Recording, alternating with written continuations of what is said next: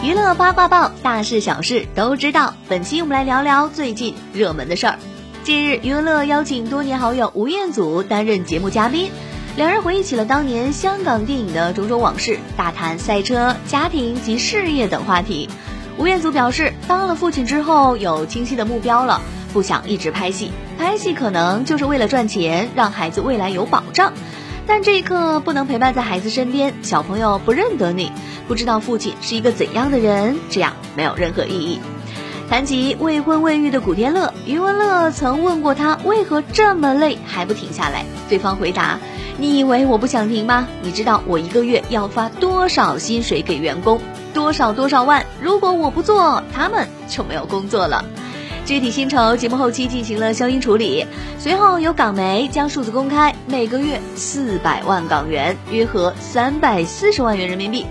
余文乐表示非常佩服古天乐，对方很有社会责任感。不但将员工当成家人，还想帮助更多电影圈的人。